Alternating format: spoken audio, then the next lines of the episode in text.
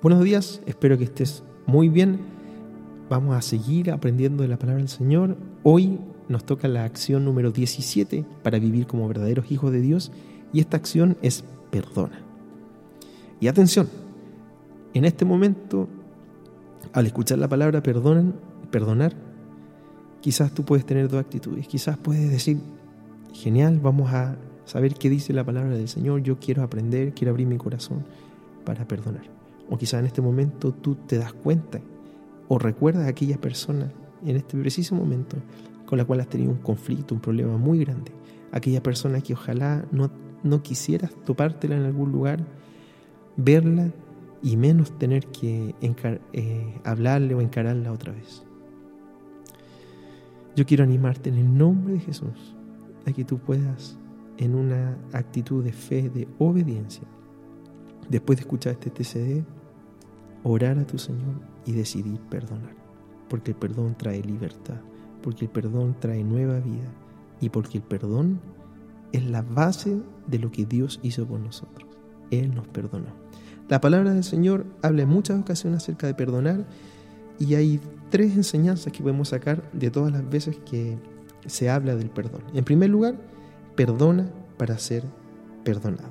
La palabra del Señor dice en el libro de Mateo capítulo 6, versículo 14 y 15. Porque si perdonáis a los hombres sus ofensas, os perdonará también a vosotros vuestro Padre Celestial. Mas si no perdonáis a los hombres sus ofensas, tampoco vuestro Padre Celestial os perdonará vuestras ofensas. Estas palabras son del propio Jesucristo, o sea, son de Dios. Y Él nos está diciendo, debemos perdonar a los hombres las ofensas. Si nosotros lo hacemos así, nuestro Padre nos perdona.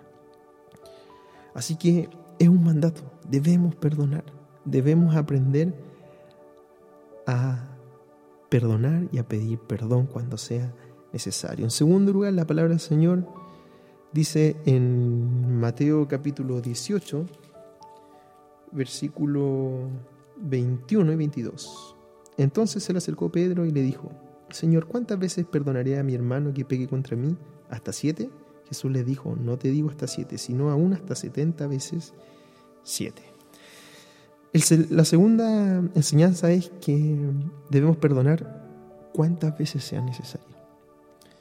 Nadie puede llevar un registro de cuántas veces debemos perdonar. Si te perdoné en la número 10, 20, 15, 480 o, o vamos ya en la 491 y ahora ya no te puedo perdonar.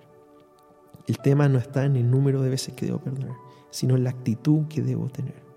Debo tener una actitud de perdón y si alguien me vuelve a ofender, debo volver a, a perdonarlo porque Dios nos perdonó a nosotros.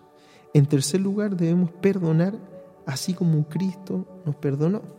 Si leemos la palabra del Señor, podemos encontrar en el libro de Colosenses, en el capítulo 3, en el versículo 13 que dice así, soportándonos unos a otros y perdonándonos unos a otros si alguno tuviera queja contra otro. De la manera que Cristo perdonó, así también hacedlo vosotros. Debemos perdonar así como Cristo nos perdonó. Existe una parábola en la Biblia que se llama la parábola de los dos deudores y ejemplifica muy bien lo que significa el perdón y nuestra actitud. Esta parábola trata, como ustedes bien saben, de un rey que quiso hacer cuentas y tiene un siervo que debía 10.000 talentos. Y este hombre no tenía cómo pagarle, no había forma de pagarle. Esto es mucho dinero. Para ese tiempo era muchísimo dinero, no había forma de poder pagarlo. Y este hombre pide misericordia, clama por misericordia, porque el rey estaba dispuesto a que lo tomaran a él, lo vendieran a él, a su familia. Y eso significa perder su vida, perder su vida por la deuda grande que ellos tenían. Pero este rey se movió a misericordia, sabiendo que no había forma en la cual este hombre, este siervo, pudiese pagar estos diez mil talentos. Y lo perdonó, perdonó la deuda. Pero este hombre, una vez que ha vivido esta experiencia de perdón, de gracia y de misericordia, en vez de ser impactado, transformado en su vida para poder vivir la misma forma, no tiene misericordia. Y alguien que le debía 100 denarios lo lleva a la cárcel. El hombre clama por misericordia y él no tiene misericordia.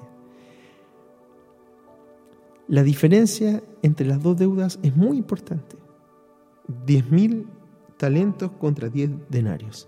Esta diferencia, si la, reflejáramos en pesos chilenos, sería el siervo debía 60 millones de pesos, pero el consiervo de este hombre solamente debía 100 pesos. ¿Se dan cuenta la tremenda diferencia?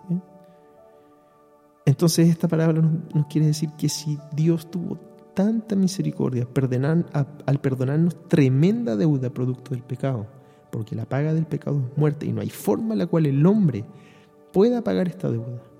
Y aún Dios sabiéndolo envió a su Hijo Jesucristo para que pagara esa gran deuda. Si Dios nos amó tanto así, ¿cómo nosotros nos vamos a poder perdonar deudas que son mucho más pequeñas? Quizás alguien te, te dijo algo de ti a tu espalda, quizás alguien tuvo una actitud o acordaron algo y cuando llegó el momento olvidó aquello. Quizás alguien te hirió emocionalmente, sentimentalmente. Quizás alguien te hirió físicamente cuando eras pequeño. No lo sé. No sé cuál fue la circunstancia que ocurrió. Pero la palabra del Señor nos invita a recordar que Dios pagó una deuda mucho más grande que nosotros teníamos con Él. Por eso el Señor dice que así como nuestro Padre Celestial nos ha perdonado, nosotros también debemos perdonar. Y eso significa que el mismo espíritu de misericordia, de gracia, de compasión que Dios tuvo hacia nuestra vida, nosotros debemos reflejarlo. Y esto tiene sentido, porque si somos hijos de Dios, debemos actuar, vivir, sentir y pensar como Cristo también lo hizo. Yo quiero animarte yo no sé la situación que tú estás viviendo, puede ser muy difícil. Quizás sufres, quizás pudiese estar pensando en este momento y con dolor y llorando, ¿cómo puedo perdonar? ¿Te cuento algo? Alguna vez yo también tuve ese conflicto muy grande y yo lloraba y le decía a Dios, Señor, ¿cómo puedo perdonar a alguien que constantemente me está hiriendo? Y el Espíritu Santo puso en mi mente esta frase, así como yo te perdono constantemente. Y me impactó, me impactó mucho porque es lo que la palabra del Señor dice. Debemos aprender a perdonar. Y cuando perdonamos, hay sanidad, hay gozo, hay paz. Personas han sido sanadas hasta de sus enfermedades después de poder perdonar. Porque el perdón, la falta de perdón, lo que trae es dolor, angustia, amargura, resentimiento. Y en términos sencillos, si no perdonas, no vas a poder vivir la vida que Dios quiere que tú vivas, una vida de libertad. La falta de perdón es como intentar conducir un auto con el freno de mano puesto. No vas a poder avanzar porque hay algo que te está frenando. En cambio, al perdonar es como soltar ese freno y poder seguir adelante. Así que yo te animo en el nombre de Jesús que tú puedas orar y en esta semana tomar una decisión. Quizás tus sentimientos te dicen no lo hagas, pero la palabra del Señor nos invita a obedecer. Así que te animo a que puedas perdonar. Que Dios te bendiga y recuerda tener siempre tu tiempo a solas con Dios.